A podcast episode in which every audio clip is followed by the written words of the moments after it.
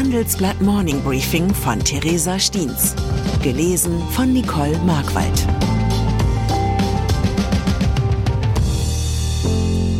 Guten Morgen allerseits.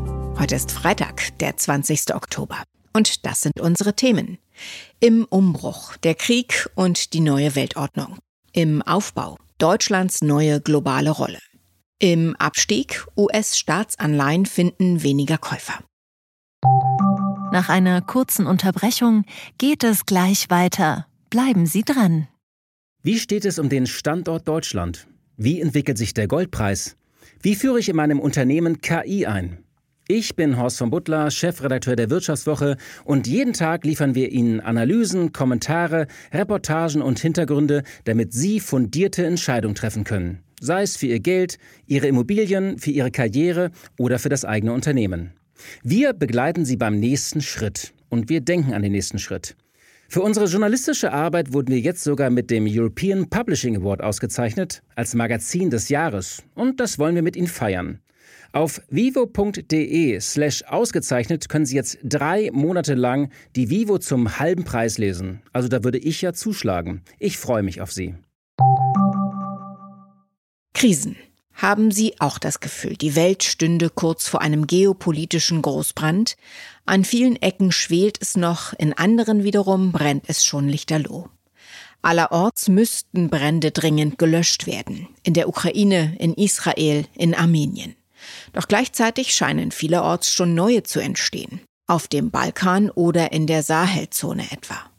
Dabei ist die Aufmerksamkeitsspanne der Weltöffentlichkeit begrenzt. Sie bewege sich weg von der Ukraine, meint Alexander Gabuev, Direktor des Carnegie Russia Eurasia Centers in Berlin. Gerade die USA hätten aktuell weniger politisches Kapital und Aufmerksamkeit für das Land übrig.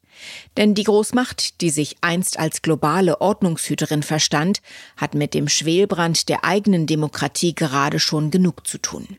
Eine Situation, von der vor allem Russland profitiert aber auch der Iran und China erkennen und nutzen ihre Chance auf globale Einflussnahme. Der frühere britische Geheimdienstler und China-Analyst Nigel Inkster sagt, Zitat, China engagiert sich für die palästinensische Sache, um sich bei den islamischen Staaten des Nahen Ostens Anerkennung zu verschaffen.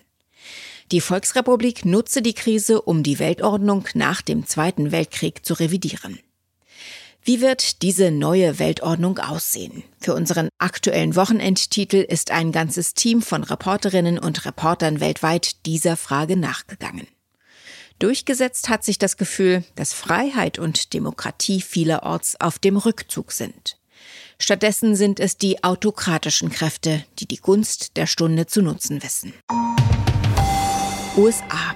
US-Präsident Joe Biden kündigte in einer Ansprache aus dem Oval Office an, er werde beim Kongress ein umfassendes Hilfspaket unter anderem für die Ukraine und Israel beantragen. Er sagte, wir werden dafür sorgen, dass andere feindliche Akteure in der Region wissen, dass Israel stärker ist als je zuvor und verhindern, dass sich dieser Konflikt ausweitet.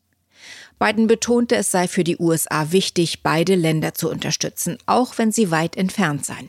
Hamas und Putin stellten zwar unterschiedliche Bedrohungen dar, beide wollten jedoch benachbarte Demokratien vernichten. Die USA unterstützen Israel jedes Jahr mit Milliarden, von denen ein beachtlicher Teil in die Abwehr von Raketen und Militärtechnik geht. Ob Bidens Antrag aktuell Chancen auf Erfolg hat, ist allerdings fraglich. In einem US-Repräsentantenhaus ohne Vorsitzenden ist die gesetzgeberische Aktivität vorerst weitgehend stillgelegt. Deutschland. In dieser Situation muss sich auch Deutschland die Frage stellen, wie aktiv es in Konflikte außerhalb der eigenen Staatsgrenzen eingreifen will. Eine Frage, die das Handelsblatt Bundesverteidigungsminister Boris Pistorius gestellt hat. Der Minister bremst die Erwartungen. Er sagt, einen Automatismus, das wir unterstützen, gibt es im NATO-Bündnisfall, sonst aber nicht. Dass wir zum Beispiel der Ukraine sehr stark helfen, heißt nicht, dass wir in anderen Konflikten außerhalb des NATO-Territoriums die gleiche Verpflichtung übernehmen. Gleichzeitig gibt Pistorius allerdings auch an, Deutschland habe Israel militärische Unterstützung angeboten. Bei der hochgerüsteten israelischen Armee scheint allerdings kein großer Bedarf an deutscher Hilfe zu bestehen. Laut Pistorius gebe es keine Anzeichen dafür, dass Israel um umfängliche militärische Unterstützung bittet. Pistorius sieht die Gefahr, dass sich der Krieg zwischen Israel und der Hamas zu einem Flächenbrand ausdehnen könnte. Die Frage sei, wie sich die Iraner und die Hisbollah verhielten und wie Israelis, Amerikaner und Europäer reagierten. Anleihen. Der Wandel der Weltordnung deutet sich auch auf dem Finanzmarkt an. US-Staatsanleihen, die in Krisenzeiten als sichere Geldhäfen eigentlich sehr nachgefragt werden, sind stark unter Druck geraten. Denn die Kurse fallen, im Gegenzug steigen die Renditen. 30-jährige US-Staatsanleihen erreichten am Mittwochabend das erste Mal seit 16 Jahren das Niveau von 5 Prozent. Einer der Gründe für die Entwicklung? Die Nachfrage nimmt ab, die Käufer bleiben aus. China reduzierte seine Bestände an amerikanischen Staatsanleihen im August um 21 Milliarden Dollar. So viel wie seit vier Jahren nicht mehr. Das hat auch Auswirkungen auf europäische Titel. Die Rendite der zehnjährigen Bundesanleihen näherte sich gestern wieder dem Niveau von drei Prozent. Und italienische Staatstitel mit derselben Laufzeit stiegen über die Marke von fünf Prozent. Das höchste Niveau seit mehr als zehn Jahren. Gold. Neben US-Staatsanleihen gilt auch Gold als sicherer Hafen für die Geldanlage in unsicheren Zeiten. Doch Shamin Mossawa Ramani, die Chefanlagestrategin bei der Goldman Sachs Investment Strategy Group, rät von Gold als Anlageform ab.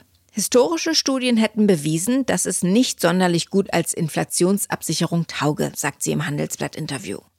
Außerdem bringe es keine Zinsen und der Goldpreis steige nicht mit den Gewinnen wie Aktien von Unternehmen. Ihr Fazit im Wortlaut, Gold erfüllt in einem Portfolio keinen Zweck.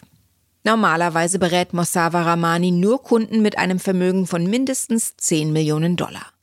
Um an Ihre Tipps zu gelangen, können Sie also entweder anfangen, für Ihr 10 Millionen Dollar Vermögen zu sparen, oder Sie lesen einfach das Interview, das meine Kollegin Andrea Künnen mit der Anlageexpertin geführt hat. Zum Schluss noch ein ungewöhnlich ernsthafter Gedanke an dieser Stelle. Es scheint mir derzeit, als lebten wir alle zunehmend in verfeindeten Lagern angefeuert durch Algorithmen und isoliert in digitalen Echokammern. Der Krieg im Nahen Osten verstärkt diese Tendenz noch. Wer meine Meinung nicht teilt, ist gegen mich. Wer die andere Seite wählt, verdient Verachtung. Das beginnt bei der Frage nach Recht und Unrecht in Israel und Palästina und zieht sich vom Gendern über die Wärmewende bis hin zur Schuldenbremse oder der Parteipräferenz. Wut und Unverständnis zu fühlen ist menschlich. Noch menschlicher wäre es aber anzuerkennen, dass die Welt nie schwarz-weiß ist und dass wir es auch auf der vermeintlich anderen Seite immer mit Menschen zu tun haben. Die Welt von heute ist hochgradig ambivalent. Das Einzige, was nicht ambivalent ist, ist die unbedingte Notwendigkeit, einander weiter zuzuhören. Eine Verantwortung, die für uns Journalistinnen und Journalisten ganz besonders gilt. Ich wünsche Ihnen einen guten Start ins Wochenende und verspreche, Sie am Montag wieder etwas launiger in den Tag zu entlassen. Es grüßt Sie herzlich Ihre Theresa Stiens.